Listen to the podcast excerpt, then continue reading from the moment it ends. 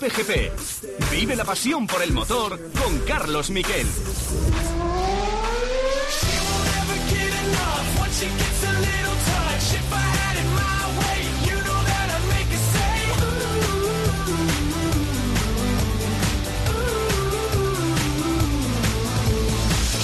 Hola, ¿qué tal? Buenas tardes, bienvenidos a Cope GP. No para el motor en la Cope, aunque hayan parado las carreras, ha sido el primer fin de semana en mucho tiempo en el que hemos podido descansar y hemos, eh, bueno, hemos tenido otras cosas.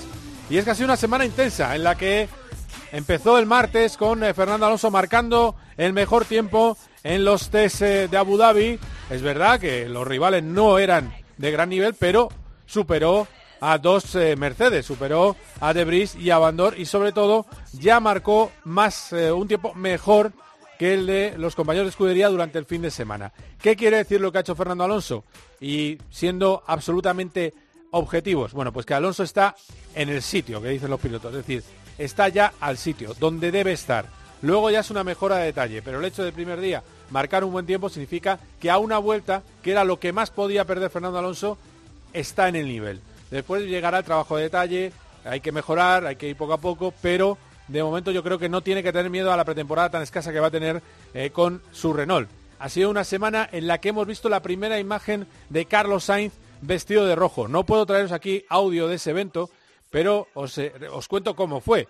Eh, estaba, teníamos todos embargado la, la, posibilidad de contarlo hasta las doce y media. Solo unos pequeños medios, eh, unos pocos medios entre los que estaba la COPE, asistieron al almuerzo virtual con Matías Binotto y Binotto, bueno, pues de repente dijo, estoy acompañado y ahí estaban Charles Leclerc y Carlos Sainz. Sainz decía que era un día emocionante para él, que lo va a recordar siempre, se hizo el asiento vestido de rojo y sobre todo conoció la que va a ser su casa.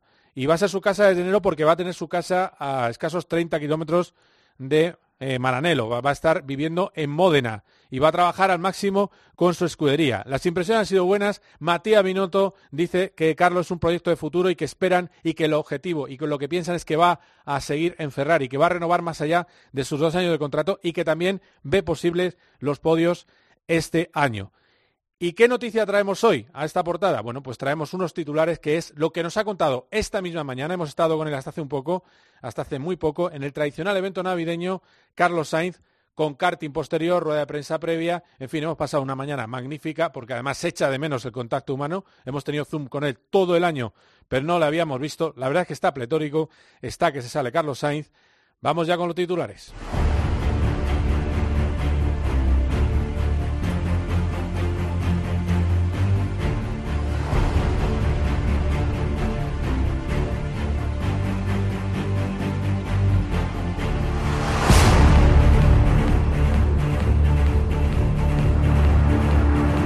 Lo primero, dice Carlos Sainz que no se trata de llegar a Ferrari. Él no va a cambiar su manera de trabajar. Él va a seguir siendo el mismo.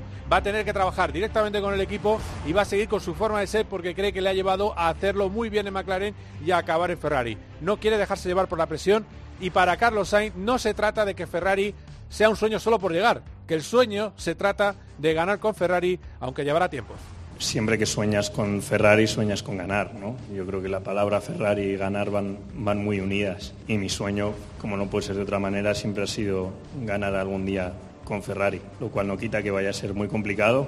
Yo voy a darlo todo por intentarlo y por intentar que eso pase, pero creo que queda un camino largo por delante y que queda todavía mucho para ponerme algún día en posición de, de poder ganar, ¿no? Bueno, y además ha hablado de cómo fue la sensación de probarse el mono de Ferrari. Mono rojo, pero eso sí sin patrocinadores, porque es verdad que aunque no tiene contrato con McLaren, sí que eh, hasta 31 de diciembre eh, tendría que lucir eh, los patrocinadores de McLaren. El caso es que Carlos Sainz cree que fue un día especial, pero también es verdad que le, que le resta importancia al hecho, porque él lo que quiere es empezar a trabajar con los ingenieros, no solo conocerlos, pero bueno, ahí está, nos cuenta cómo fue ese momento especial de subirse por primera vez a un Ferrari. Era un mono oficial, sin sponsors, por temas contractuales, pero era el mismo mono que voy a usar en los primeros test, un mono ya hecho a medida. Lo bueno es que ya la la medida ya te queda bien, entonces ya te miras en el espejo y dices, esto está pasando, ¿no? Está pasando de verdad y, ya ha pasado, ya me he puesto un mono rojo por primera vez, me subí a un, a un Ferrari por primera vez, me he hecho un asiento, por contar una anécdota, es que no, me llevé el casco y tuve que utilizar el casco de Marc Ya puedo decir que mi primera vez en un Ferrari fue con el casco de Marc eh, que me lo prestó muy amablemente. Y fue un momento Sí, muy especial. No, no, había espejo. Y luego ya cuando vi las fotos esas que se publicaron, yo no las había visto. Entonces cuando, cuando las vi por primera vez en redes sociales como vosotros, pues me impresionó bastante y fue un día especial que seguro que no me voy a olvidar nunca.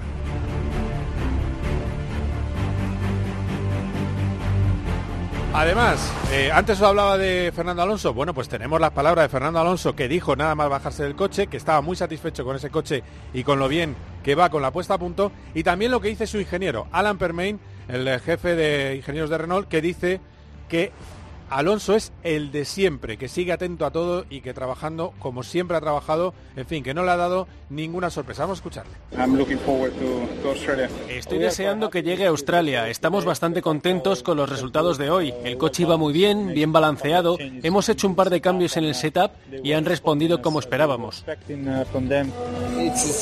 Es el mismo Fernando que recuerdo de hace años. Por supuesto, quiere ir rápido, pero también mira todas las partes del coche. Estoy viendo a un tipo que parece que no ha fuera. Vamos, vamos a, vamos a analizarlo, lo vamos a hablar con un poco, vamos a ver qué es, qué puede pasar con dos pilotos que van a luchar en la misma liga, Carlos Sainz y Fernando Alonso. Y también eh, a quién ven mejor. En fin, vamos a hablar con algunos compañeros periodistas, con eh, José María Rubio, Fabio Marque, Jaime Rodríguez. Vamos a hablar de todo eso, que han estado también en este evento eh, matutino y a ver qué nos cuentan. No os perdáis porque vamos a tener un protagonista de lujo, Isidre Esteve. Este año aspira al top 10 en el Rally Dakar y ojo la sinceridad que gasta. Dice que, que él tiene un coche que no es exactamente el pata negra de Toyota, pero casi, cerca, y que aunque tuviera el mismo coche de Toyota no daría las prestaciones que da a la Tilla. Con sinceridad, con trabajo y es verdad que puede aspirar a ese top 10 en el Rally Dakar. Lo vamos a tener al bravo eh, piloto leridano, lo vamos a tener Ilerdense, lo vamos a tener también en este programa en el que hablaremos también de motos y hablaremos de esas declaraciones de Alberto Puig, hablaremos con Borja González, declaraciones de Alberto Puig que dice que es imposible ganar el Mundial con Honda sin Mar Márquez. Es decir, mm, es algo interesante porque pudiera ser que en las primeras carreras del año que viene no esté Mar Márquez en la parrilla. Hemos tenido también la fiesta de premios, la entrega de premios de la FIA, después de que, por cierto, es verdad, se me olvidaba una noticia, Checo Pérez, piloto Red Bull, finalmente en eh, la victoria pesó tanto que ha podido, eh, bueno, pues firmar con Red Bull por un año, así que un enemigo van a tener los españoles muy serio porque ahora va a haber dos pilotos realmente constantes en Red Bull con Max Verstappen y con Checo Pérez. Ya ha dicho Verstappen que lo importante es sumar los dos constructores y que eso le puede ayudar mucho eh, eh, le puede ayudar mucho Checo Pérez y ha, avisado Hamilton que se suma un enemigo que no había, que antes había un solo eh, Red Bull yendo contra Mercedes, luchando contra Mercedes, que ahora va a haber dos. Así que no perdéis, no perdáis, quedaos ahí. Estamos en Cope GP. Cope GP. Paco González, Pepe Domingo Castaño y Manolo Lama lo dan todo. Momentos de alegría, felicidad, buenas vibraciones. En el deporte. Para mí penalti, ¿eh? ¿Cómo le ha ganado la En el entretenimiento. ¿Es estreno de esta semana o qué? Es estreno muy bueno la película. En la información. Seguida la última hora de los gordos de la primera división, pero... Paco González, Pepe Domingo Castaño y Manolo Lama. Tiempo de juego. Lo damos todo. Oh my God, what's happening? Thought I was fine. I told you I don't need your love like three, four thousand times, but that's a lie. No, I can't look you in the eye. Oh, I, oh,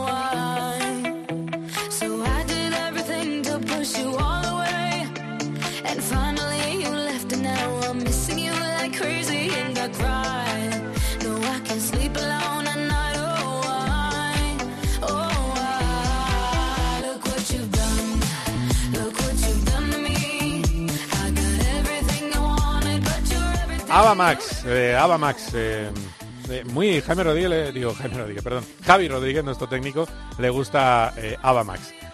la verdad es que canta muy bien. Este estilo, digamos que no va a perdurar en el tiempo, vamos a ser realistas, pero bueno, así para presentar lo que viene ahora, nos viene de maravilla. Y alguna de las cosas que nos ha dicho Carlos Sainz, pues no, pues como siempre yo tenía que hablar con él y hacerle las dos preguntas de rigor para que lo escuchéis aquí en COPGP. Y otro compañero le ha preguntado por qué puede hacer Alonso en Renault. Nuestro productor Daniel Sejo lo ha mezclado de manera absolutamente maravillosa y este es el Carlos Sainz largo. Bueno, yo creo que Renault este año ha tenido en muchas ocasiones el, tercer mejor coche, que ya es mucho progreso comparado con, los años anteriores de Renault. Creo que ha hecho dos podiums, no, tres podiums este año Renault, con el de Ocon de, de la última de Bahrein.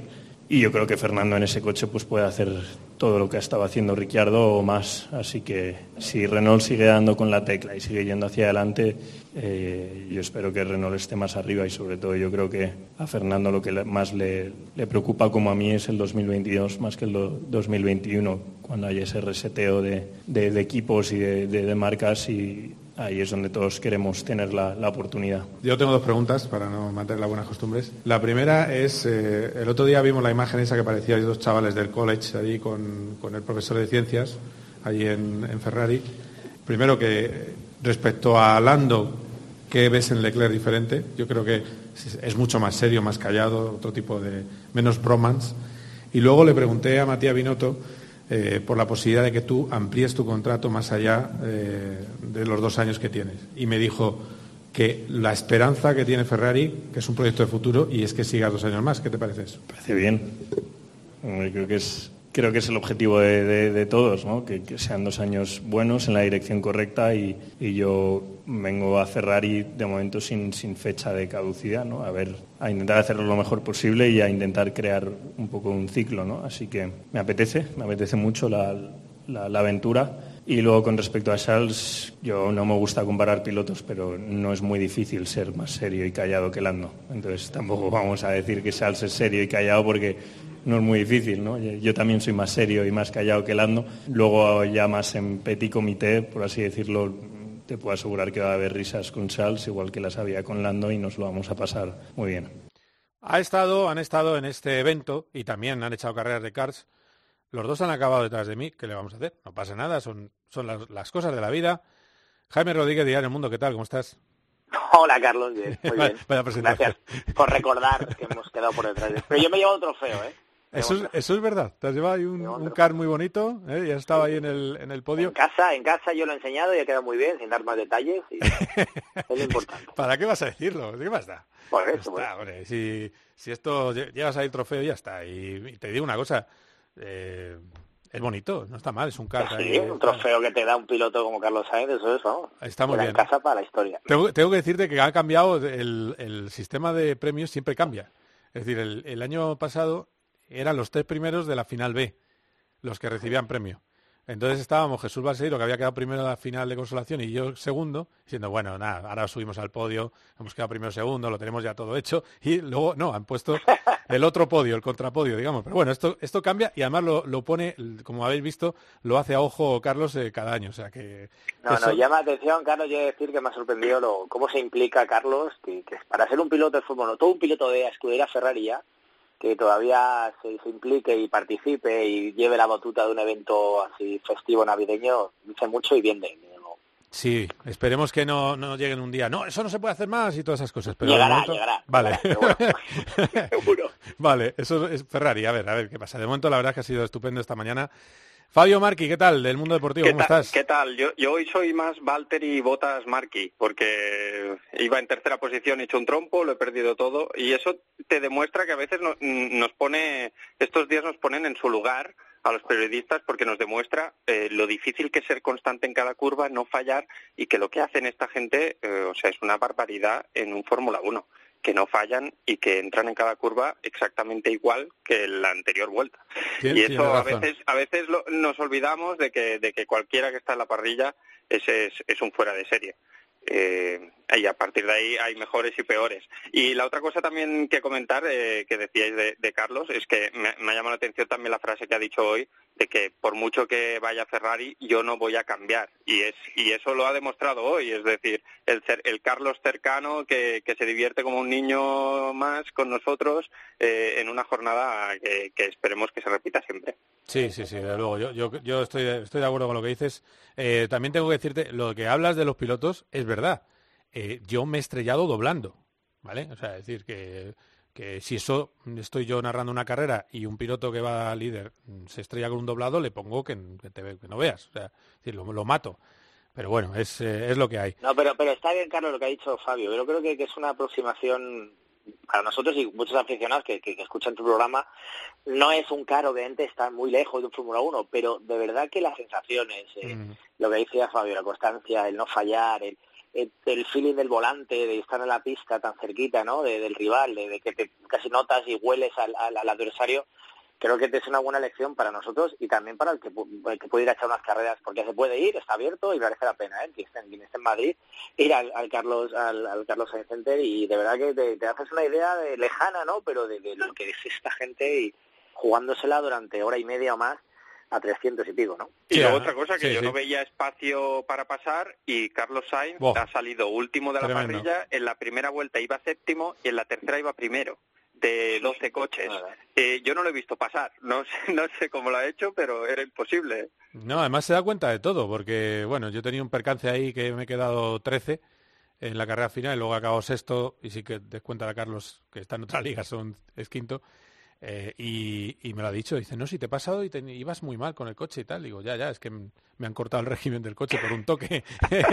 me he, recibido una sanción. O sea, que, que, está al loro de todo. La verdad es que a ver, hace tres años nos dijo que era, un, que era algo que le hacía mucha ilusión. La primera vez que lo, que lo hizo, es que quiero que esté esto todos los años porque me encanta. O sea, es, disfruto como un enano y es verdad encuentra huecos donde no hay. Son gente de otra pasta, ya está. Eso, eso es así. Eh, pero bueno, eh, estamos, por cierto, ahora se va a sumar eh, enseguida José May Rubio, que estaba, estaba llegando a casa. Em, lo que os quería decir, y ahora sumo a José May Rubio. ¿Quién la pregunta del morbo. ¿Quién va a ganar en la Copa de España de Fórmula 1 el año que viene? ¿Carlos Sainz o Fernando Alonso? Es verdad, no están los coches evolución de los del 2020 que va a haber en 2021. En fin, es un poco paracaidismo, pero bueno, peor se hace, peor se hacen las tertulias de fútbol, o sea que no pasa nada. Pues eh, no sé, Fabio, me dejas a mí por veterano empezar, por veterano y, y para darte pie Sí, yo siempre dejo la patata caliente. bueno, yo, yo desde luego que me, fío de vosotros, ¿eh? porque yo, bueno, ahora no, no, estoy tan encima de, la Fórmula 1 como bien sabéis, pero es que Ferrari nos ha dado tantas decepciones en los últimos años que cuesta cuesta apostar por ellos, ¿eh? ojalá, ojalá peguen ese salto. Carlos ha dicho, ¿no? Que, que la segunda, siendo, creo que en mi opinión, demasiado optimista, ¿no? Que la segunda parte de la temporada Ferrari ha ido hacia arriba, se ha ido, ahora me lo explicaréis vosotros, pero ha sido muy poquito. un poquito, sí, un poquito. Él dice que ha ido, se agarra esa, esa tendencia, ¿no?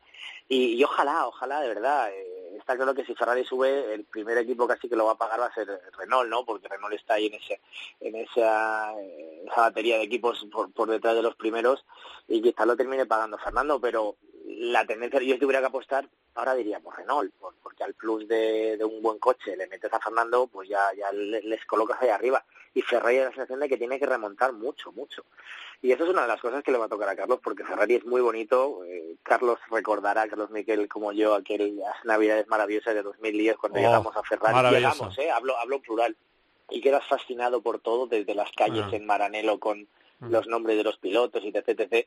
Y luego te das cuenta, con todo el respeto a Ferrari, de que hay un poquito de cartón piedra en todo eso y que, y que bueno, nos llevamos más disgustos casi que, alegrías en aquel equipo. Entonces, me temo que, que siguen una dinámica similar y ojalá, eso sí, algún día tiene que cambiar. Obviamente esto es como los grandes clubes de fútbol, no van a estar toda la vida mal. Ferrari algún año tendrá que hacer el, ese reseteo, ese clic, y si no es ahora, pues ojalá que sea el año que viene.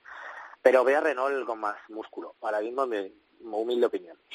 A mí llamadme, iluso eh, o llamadme italiano, que es lo que soy, pero yo creo que, que confío en Ferrari porque no creo que sea posible hacerlo tan mal como este año.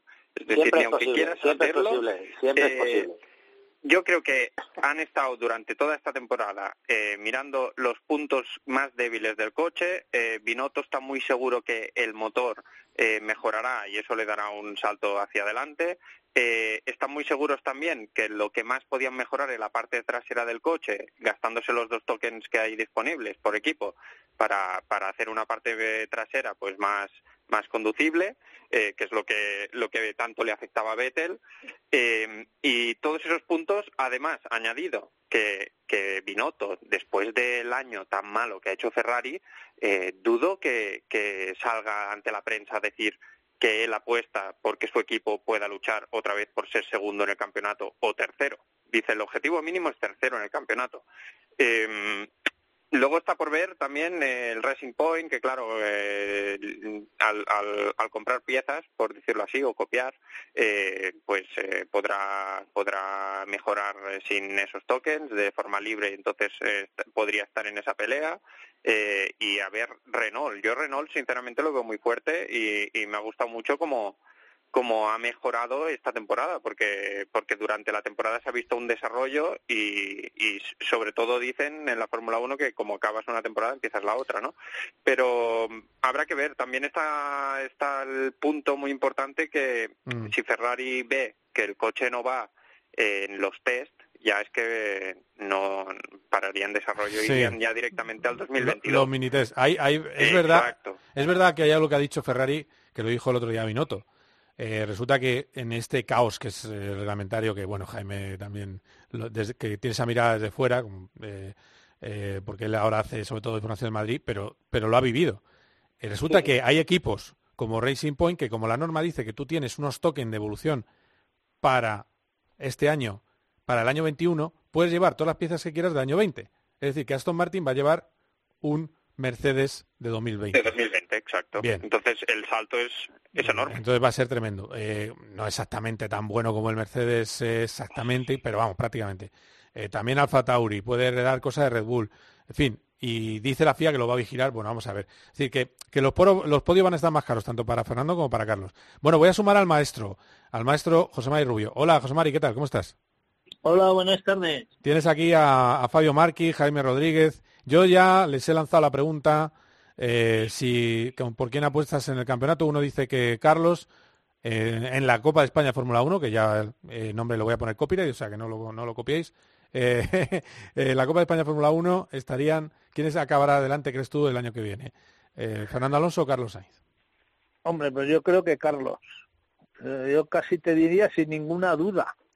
Incluso delante de, de de Leclerc, que no creo que se lo vaya a poner fácil. Si Ferrari de verdad le da las mismas oportunidades, eh, ahora mismo Carlos está en un momento álgido de su carrera como el de Checo y tanto uno como otro van a poner en dificultades a, a sus dos teóricos jefes de fila y sobre todo yo creo que Carlos eh, puede con Leclerc.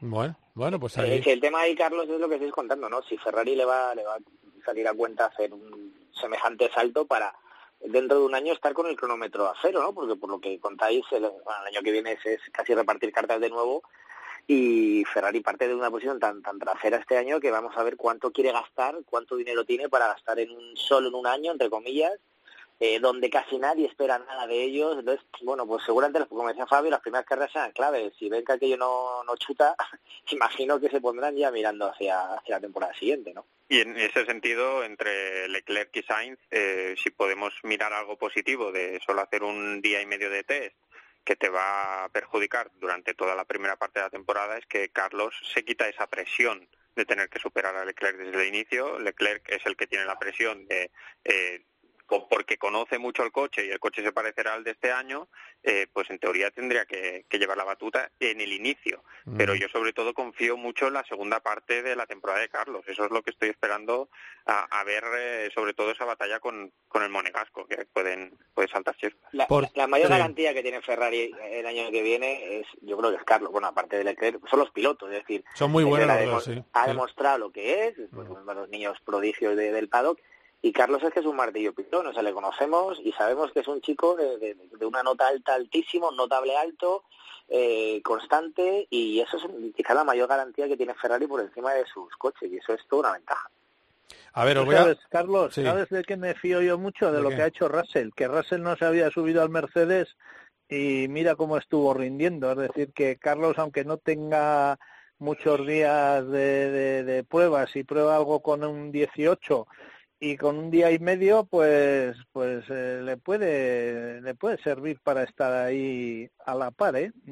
bueno pues a ver, a ver qué pasa. De todas maneras voy a lanzar otra pelota a la mesa que es Mick Schumacher. En el en ese almuerzo virtual con Binotto un periodista alemán preguntó por la posibilidad de Mick 2023 y eso ha dado a yo creo algún titular un poquito forzadito de estos de clickbait eh, tampoco dijo que iba a entrar en 2023, dice que le iban a evaluar estos dos años, a ver qué tal lo hacía con Haas, que querían ver que mejoraba en carrera, eh, y, también dijo que era una de las virtudes de Carlos Sainz eh, el ritmo en carrera.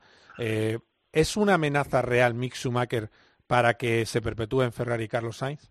Empieza José Mari, que has hablado un poco menos.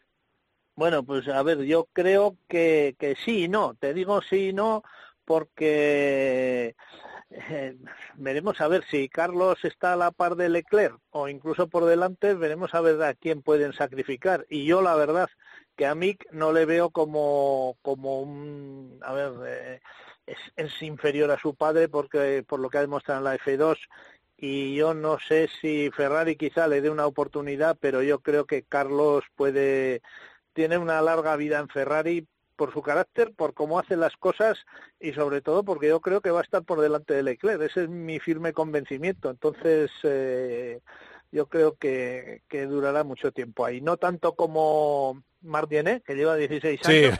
Sí, Marc está en el escudo. Sabes que le van a hacer una mención de honor en el escudo, una cosita dorada que la van a poner ahí al lado del caballino, que es el casco de Margené. Es tremendo. Eh, ya lo ha usado ya Carlos Sainz también, así que sí, Sí, le, tuvimos el otro día aquí en el programa y decía el, lunes pasado que que le iba a dar guerra a Alonso a, Ferrari, eh, que él estaba convencido. Y por cierto, eh, para los, los los cuentahilos. Le gusta más a Margené un V10 que los actuales híbridos, que también, eh, si lo dice Margené, nadie le pone verde, si lo decimos un, humilde periodista, es que queremos que el mundo se muera contaminado y, en fin, bueno, es así. Eh, eh, la, merma. compañeros, ¿qué, decías de Mick Schumacher, Jaime, Fabio? Fabio, dale, dale. yo respecto a mí, que, a ver, es que siguiéndolo estos últimos años me genera muchas dudas. De hecho, me generaba dudas que pudiera hacer el año que ha acabado haciendo, eh, pero es que lo veo, o sea, sí que ha mejorado mucho en estos dos años, pero, pero ha mejorado en cuanto a gestión de neumáticos de la Fórmula 2, que es más compleja, eh, ha mejorado en carrera, pero le sigo viendo muchos errores para ser un piloto que, que quieren eh, poner eh, como, gran candidato al título en, en, de aquí unos años. O sea, lo están comparando contra uno de los mejores pilotos de la historia y sí, llegas, lleva su apellido, se parece mucho, pero cuando lo pones al volante eh, hay que analizar las cosas por, eh, por cómo son. Y tú lo ves eh, conduciendo y comete muchos errores, le cuesta pasar a coches en momentos complicados, no lee la carrera a veces mm. y se precipita y en cambio de reservar neumáticos y atacar. Es, digestión, es de digestión lenta, eso es verdad. Sí. y entonces es muy diésel y yo creo que será clave estos primeros años en la Fórmula 1. No creo que vaya a subir tipo Leclerc eh, o tipo Norris y hacerlo, o Russell y hacerlo enseguida muy bien. Yo creo que le va a costar adaptarse otra vez eh, y poco a poco sí que es verdad que el apellido le irá bien en el sentido de que le darán más oportunidades para que se adapte, porque a lo mejor si el año que viene sube y no da la talla, eh, si no te llama Schumacher a lo mejor te bajan. Yo creo que a él le darán estas oportunidades más, y que es verdad que tiene el peso del apellido eh, por la presión extra que eso supone, pero eso ya lo, ya lo, lo lleva aguantando desde hace muchos años. Eh, Ferrari, Ferrari yo supongo que, que ve en Schumacher un un, eh, eh, un diamante en bruto en cuanto a marketing porque el nombre eh, imaginaros eh, todo de, de, todas maneras yo creo yo creo por, por, por poner sí por poner un poco en la, en la mesa es que también le han metido en Haas y no en Alfa. Si está en Alfa yo creo que más amenaza eh, sí, metido en el, en el, primer. Yo, vosotros, vosotros conocéis a la materia prima de, de, Schumacher eh, Junior, que le lleváis años viendo. Yo conozco Ferrari, igual que también lo conocéis vosotros, y es tan tentador, o sea, es tan tentador Eh, eh, por lo que supone ese apellido, por cómo su padre ha quedado en este pobre en este limbo eh, mitológico y cómo Ferrari está tan mal estos años. Otra cosa es que Ferrari, con, con su nueva pareja de pilotos, empieza a funcionar pero si las cosas no van bien, Ferrari lo que le gusta son los golpes de imagen, lo sabéis. Entonces es tan tentador que, que Sí, es muy tentador. difícil muy difícil que- no ver no ver esa pareja eh, hecha. Lo que pasa es que volvemos al principio de la conversación. A lo mejor es más amenaza para Leclerc. Leclerc es el que tiene más presión ahora, eso está claro. Y Ferrari es una, una escudería que rompe los nervios. Hemos visto cómo ha destruido, entre comillas, a un piloto como Sebastian Vettel. Eh, Sí, sí. Digo, que es un tío que... Le- le ha le llevado al límite, sí, sí. Le ha llevado al límite. Y, hombre, y, y- y Fernando, que, que también acabó desesperado con este equipo porque por, y consiguiendo resultados y mejores resultados que Vettel bastante más.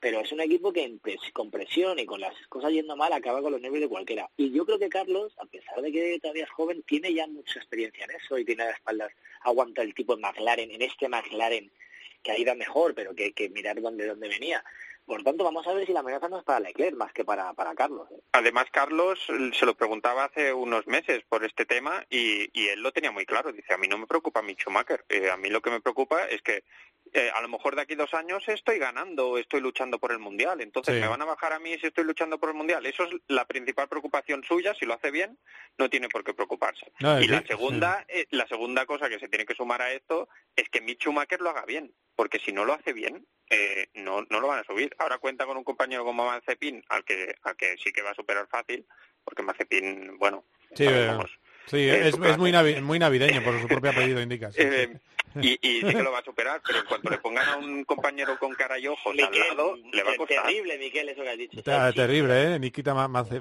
Mazapán. no, pero escuchar una... No, de todas maneras, eh, me ha gustado también la respuesta de Carlos, que, le han preguntado por eso, y ha dicho, no tengo constancia de esas declaraciones. Es decir, es que estam- estamos ante alguien que es muy listo eh, en su comportamiento, que no se calienta más de la cuenta y que no se va a calentar fuera de, fuera de la pista. Y eso en Ferrari es fundamental. el- en la política. Así que nada, pero bueno. Oye, que ha sido un placer veros a todos, ¿eh? que es que no nos vemos nunca y esto es una maravilla. Así que, así que Jaime Rodríguez, que nos veremos, te leeré. Un placer, un placer. Me he recordado viejos tiempos, así que un, un placer. Volver a veros, chicos. Venga, muy bien, muchas gracias. Muchas gracias. Fabio, eh, por cierto, eh, señores de COPGP, cuando lo oigáis el podcast, es el cumpleaños de Fabio Marchi. Así que... eh, Muchas gracias, muchas gracias. Muchas felicidades, eh, Fabio. Gracias, Y- gracias. Y José Mari Rubio, que es, es eternamente joven. José Mari, ¿algo más o nada? No, nada más, nada, que, que Carlos tiene toda la experiencia de haber sufrido a Verstappen y, con eso yo creo que ya más presión que, que ha sabido soportar y, en Renault, es decir, que tiene las espaldas cubiertas y todas esas cosas, yo creo que ya se ha vuelto impermeable, él va suyo y lo suyo es correr más que el otro y por eso tengo yo mucha confianza en él. Bueno, pues a ver, Dios te oiga. Que gracias a todos. Un abrazo muy fuerte. Que vaya bien. Hasta luego. Hasta luego. Cope GP. Vive la pasión por el motor con Carlos Miquel. La situación del Real Zaragoza, situación muy muy complicada, ¿eh? Y estrenando entrenador. Nos escucha hasta ahora el presidente del Real Zaragoza, Cristian Lapetra. ¿Qué tal? Hola, buenas noches. Bienvenido al... Juanma Castaño saca a sus invitados cosas que no le cuentan a nadie. Fue muy difícil convencer a Jim, dijeron muchos que no. Y efectivamente otros dijeron que no y Jim pues eh, acepta el reto. Eh, difícil, complicado, pero yo creo que posible aún. ¿Con Víctor Fernández llegó a hablar usted personalmente o no? Pues mira, no, porque no, ha- no con nosotros. De lunes a viernes, de once y media de la noche a una y media de la madrugada, el partidazo de Cope. Lo damos todo.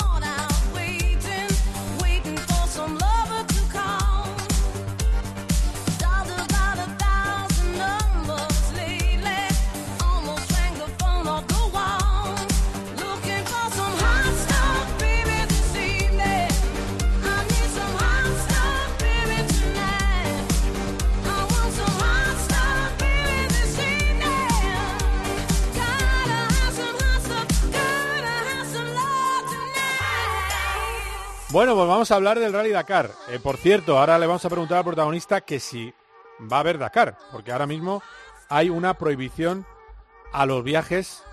eh, está cerrado Arabia Saudí por la nueva cepa británica va a estar una semana cerrado a Arabia Saudí. Eso sí, ya han llegado los coches al puerto de Jeddah, es decir, que los coches van a estar.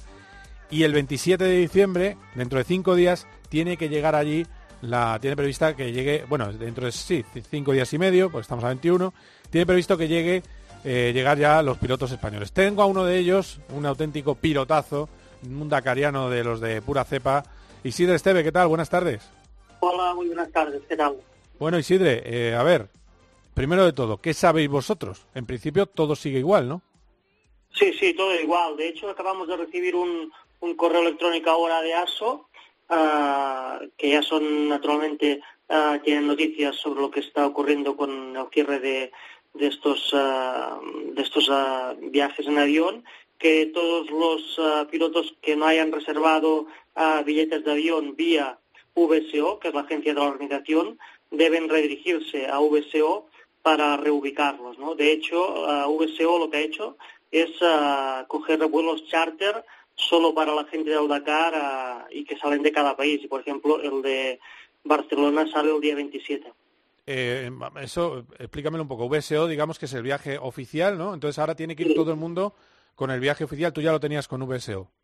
Sí, exactamente. VSO es la agencia de viajes ah, que tiene contratado ASO, Mm. ¿vale? Para toda la gente del Dakar. Nosotros ya teníamos contratado con ASO porque nos aconsejaron que, tal como estaba todo con la pandemia, era más seguro viajar con ellos porque ah, no eran vuelos ah, comerciales, sino que eran vuelos charter directos que los controlaban ellos con su protocolo COVID y que el Ministerio de Sanidad en Arabia Saudita estaba al tanto de esto. Y ahora hemos recibido este correo electrónico, nada, hace apenas ah, 10 minutos, ah, poniéndose en contacto con todos los competidores, que quienes no tengan ah, los billetes de avión contratados con VSO y que sus compañías habituales pues les hayan denegado el viaje, pues que se pongan en contacto con VSO para reubicarlos en estos vuelos charter. Vale, vale. Voy a decir que, eh, digamos que hay un canal que va a permitir al gobierno saudí para que se dispute la carrera. Eso, esa es la conclusión. Vale, pues Exacto, el, el canal directo que ellos tienen establecidos por el protocolo con ASO y que tienen controlados con las PCRs y, y vamos, de esta manera seguro que estamos allí el 27. Bueno, vamos a hablar de cosas que tú ya has probado este coche, estuviste ahí en un octavo puesto en el Rally de Andalucía. Eh, este coche, eh, hablando en plata, ¿cuánto, ¿cuánta velocidad punta más tiene? Es que se tiene que notar en todo, en rectas, en comportamiento en, en lunas, en, en todo. Es como un salto de calidad que vas a pegar con el Toyota Hilux, que es espectacular, ¿no? Sí, la verdad es que este Toyota Hilux es un, es un coche impresionante, ¿no? Y lo realmente ah, impresionante del coche no es la velocidad punta, porque de hecho estamos limitados por reglamento a 180 kilómetros por hora. Es algo nuevo este año y no se va a poder sobrepasar esa velocidad punta. Lo bueno que tiene el coche es la entrega de potencia en todos los regímenes, ¿no? Lo que te decías, acelerando, ah, el paso por curvas es impresionante. Es el equilibrio del coche lo que le hace un coche ganador. Sí, sí. De todas maneras, y claro, con ese panorama, ¿dónde puedes eh, acabar? Porque es verdad que si acabas, yo creo que vas a acabar en un puesto bastante, bastante arriba, ¿no? Bueno, para, para nosotros lo importante es que ahora podemos competir de verdad, ¿no? Y, y esto es lo, lo, lo- que agradecemos, ¿no? De, de esta gran oportunidad, el hecho de tener un coche y un equipo, porque es importante el equipo también, porque a veces pensamos en el coche, pero lo importante es cuando llegas a final de día cada día, que tengas ahí los ingenieros de Toyota, que tengas ahí todo su recambio y tengas ahí la gente para solucionar cualquier tipo de problema que tengas, ¿no? Y es lo que tenemos este año, tenemos el apoyo de Toyota Overdrive, y esto para nosotros es una garantía. Y el resultado, pues no, lo sé. Yo creo que lo importante es ser competitivos cada día. Al final, la regularidad es importante en esta carrera. Yo pienso que si podemos estar cada día en los resultados parciales de, siempre los 20 primeros, al final vamos a tener un buen resultado, seguro. Bueno, pues a ver, a ver. El otro día firmaste en la presentación un décimo, o sea que yo, yo, te- yo me quedo con ese pronóstico. Has, di- has dicho que acabas diez- décimo. Tu copiloto eh, era más prudente, pero tú décimo. O sea que... Bueno, a mí me gustaría, me gustaría entrar en ese top 10 y, y lo dije, naturalmente para nosotros es un resultado extraordinario porque están ahí todos los pilotos ah, con muchísima más experiencia que nosotros, pero bueno, nosotros también estamos allí, queremos competir ah, y estamos convencidos también de, de- de nuestro ritmo. Ahora vamos a ver que empieza la carrera y vamos a ver dónde estamos cada día. ¿Qué, qué le falta a tu coche respecto? Porque es algo que nunca hemos sabido muy bien. De un overdrive a un eh, al equipo oficial, ¿qué, qué le faltaría al, al Toyota? Bueno, exteriormente los coches son, son iguales, a nivel de, de- de potencia es lo mismo, simplemente que el Toyota Gazoo, que llevan los cuatro oficiales y algún otro piloto más también de, de Overdrive, son coches de última evolución. ¿no? Hay una diferencia en el chasis, ellos llevan el peso mucho más centrado, pero bueno, ah, yo hay algo que me, que me gusta ah, decir en, en este caso. Isidre Esteve haría lo mismo, ah, el- haría el mismo resultado en el Dakar 2020 con el coche que lleva que con el que lleva Nasser Latia, ¿no? Yo entiendo siempre que para llevar la última evolución en coches, en motos o en camiones, también hay que ser un piloto capaz de ir a ese ritmo, ¿no? Y bueno, nosotros creo que estamos en crecimiento y si llega un momento ya lo vamos a llevar. Claro, claro, exacto. Es decir, tú estás en camino hacia la tilla. No, perfecto. Me parece una, una descripción perfecta. Eh, de, de los dos, ¿quién crees que puede ganar? Porque yo creo que van a ser los que se van a disputar el rally. ¿A la tilla o, o Sainz? Porque a mí me tiene impresionado las suspensiones del buggy de Carlos. Una cosa, ha llegado a un punto ya de, de, que lo copia a todos. ¿no? Sí, claro. Naturalmente, el buggy en, en terrenos así abiertos, que no es la pura pista, es un coche que, que tiene unas ventajas que no tiene el 4x4. No es un coche que pesa casi 500 eh, kilos menos, que tiene el doble de recorrido de suspensión. Bueno, la, la- FIA siempre intenta ah, equilibrar las prestaciones de un 4x4 con un buggy, dando eh, ventajas naturalmente en el buggy, ¿no? Pero bien, el, el coche es- está muy evolucionado. Carlos Sainz ha hecho un trabajo extraordinario durante estos años con Mini. Bueno, lo ha hecho, de hecho, con todas las marcas que ha estado Sí, y sí, ha ganado con todas las marcas. Y esto Sí. no hay nada que decir, ni nadie que pueda decir nada, ¿no? Yo creo que, que, como tú muy bien dices, los dos tienen un ritmo extraordinario. Y, y lo único que pueden hacer los dos es perderlo el Dakar, porque lo pueden ganar los dos.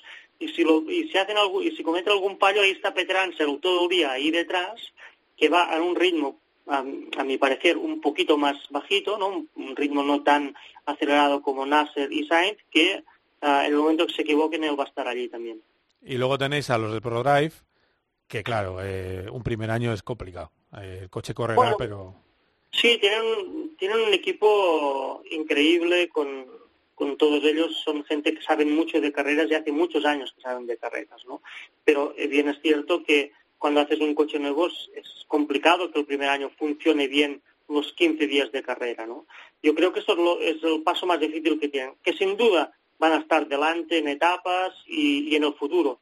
Ah, lo que cuesta ver es realmente qué nivel tienen, porque no han hecho ninguna carrera este año, y ver la fiabilidad si les va a, respetar, ¿no? Pero sin duda alguna ah, veremos etapas que, van a ganar, seguro que van a ganar etapas, y ahora solo queda ver si, si la carrera les va bien hasta el final.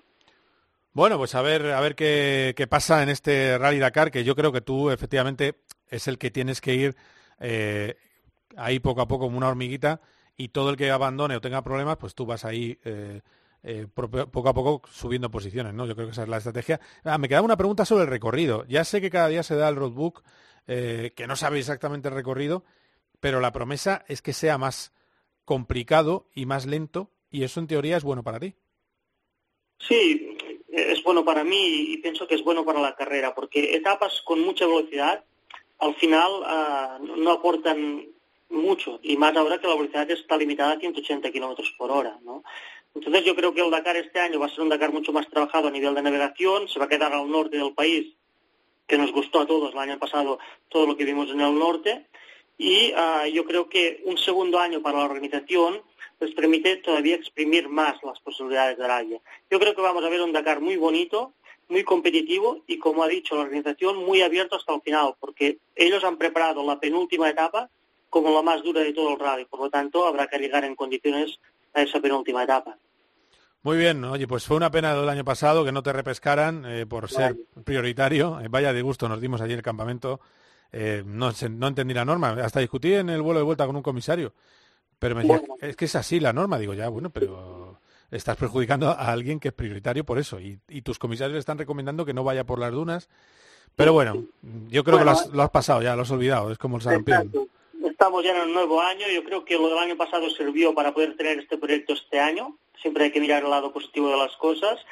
Y, y en mi caso, el año pasado, al final, la decisión siempre la tomas tú, ¿no? Por lo tanto, una vez has tomado la decisión, analizar cómo, cuándo, por qué, quién tuvo la culpa, quién desaconsejó, yo creo que no vale la pena. Hay que mirar hacia adelante. Estamos a las puertas del Dakar 2021 y ahí estamos para intentar hacer un buen resultado.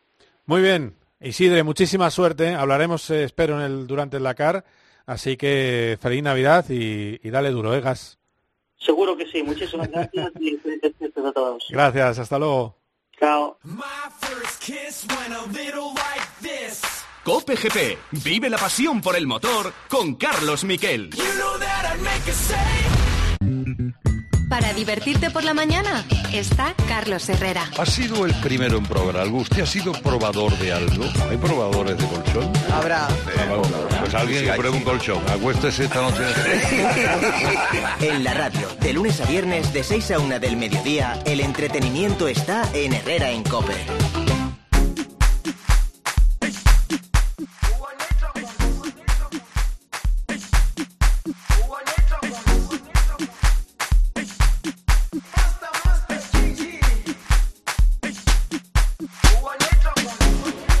Jerusalema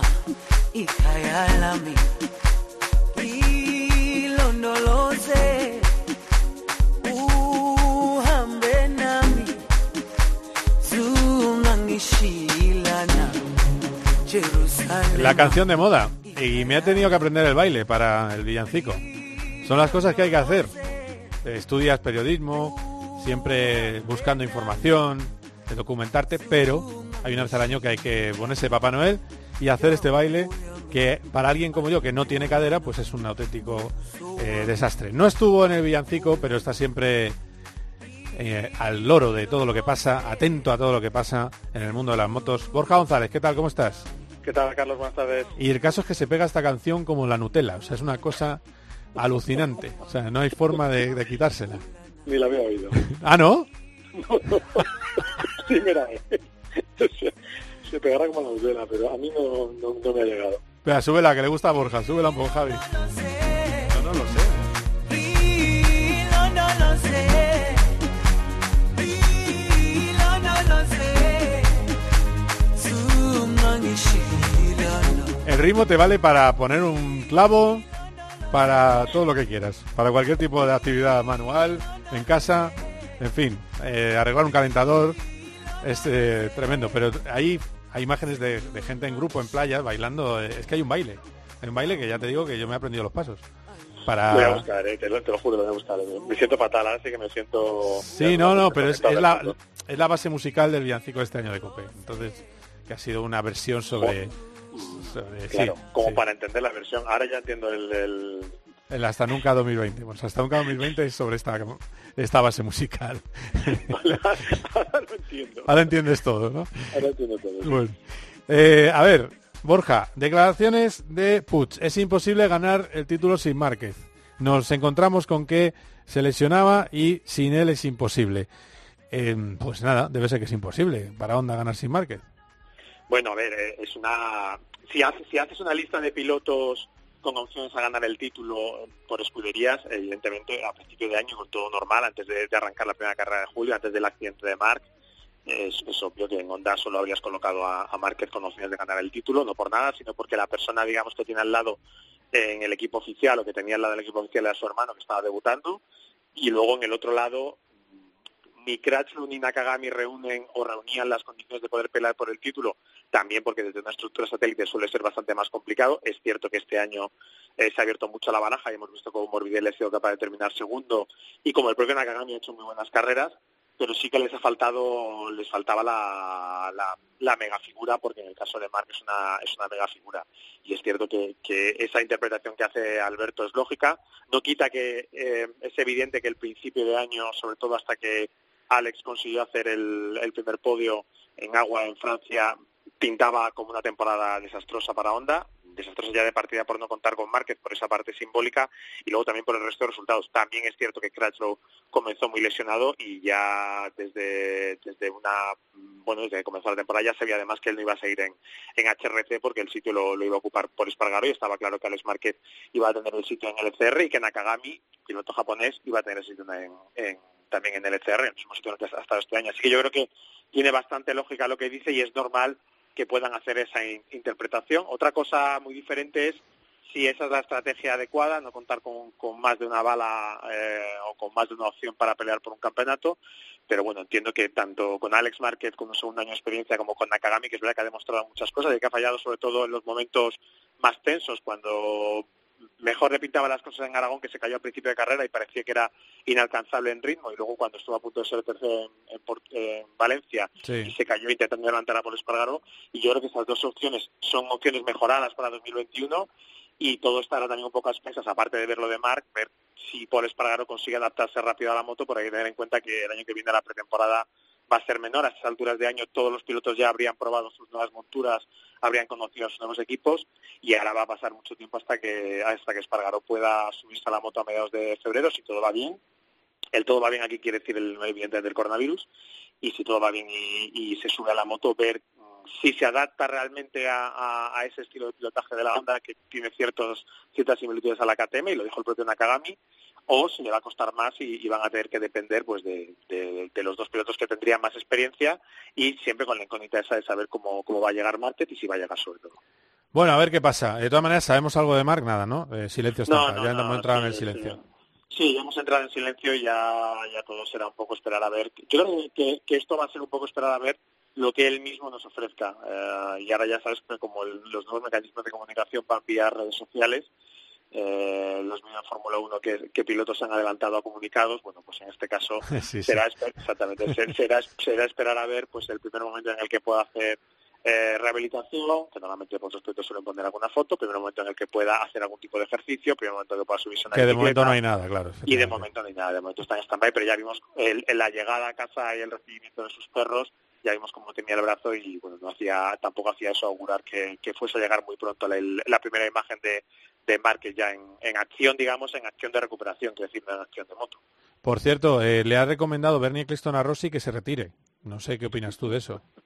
Bueno, eh, es, que, bueno, es que opinar es libre. No, ya. Pero evidentemente también hay que decir una cosa, la recomendación no sirve para nada porque Rossi va a seguir un año más, ya sabe la Y a que va a tener Y a ver. y sabe el- y a ver exactamente va a depender mucho de cómo él se sienta es cierto que y a veces cuesta decirlo y esto cuesta también en todos los deportes cuesta jubilar a, la- a las estrellas y a uno le da un poco la sensación de que está un pasito por detrás del resto de Valentino Rossi pero bueno eh, vamos a ver cómo encara la nueva temporada él, él, evidentemente por ganas no es porque a él se le ve que las ganas las tiene se le ve cuando entrena con el resto de pilotos de la VR46 allí en Tabulia eh, se le ve esa pasión, pero habrá que ver si a esa pasión le acompaña también el, el potencial. Por ejemplo, decía deportistas, pues, eh, hemos visto la temporada este año de, de Alejandro Valverde en eh, ciclismo. Nunca se sabe, sí. Tan explosiva como Sí. otras temporadas, pero se le ha visto en algunos momentos destacar. O sea que, que, bueno, pues eh, ha- habrá que darle, yo creo que es lo que siempre digo, Rossi se merece el beneficio de la duda y eso le vamos a dar hasta que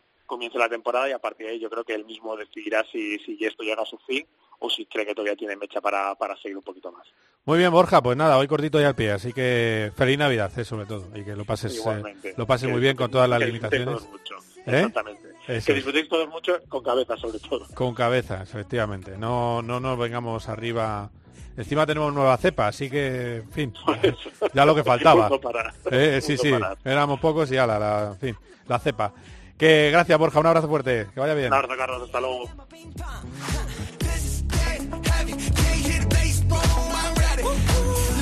Bueno, pues estamos terminando. Se lo decía Borja González, sobre todo ser prudentes. Esta no es la última Navidad de nuestras vidas, no tiene que ser la última Navidad de nuestras vidas, así que cuidado mucho.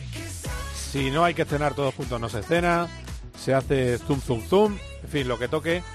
Y esa es la humilde recomendación que hacemos desde aquí, de- desde COPEGP. Que feliz Navidad. Y no sé todavía, tengo que tengo que hablar con, con eh, la almohada a ver si hacemos uno antes de final de año o no. En cualquier caso, feliz Navidad y feliz año. Adiós.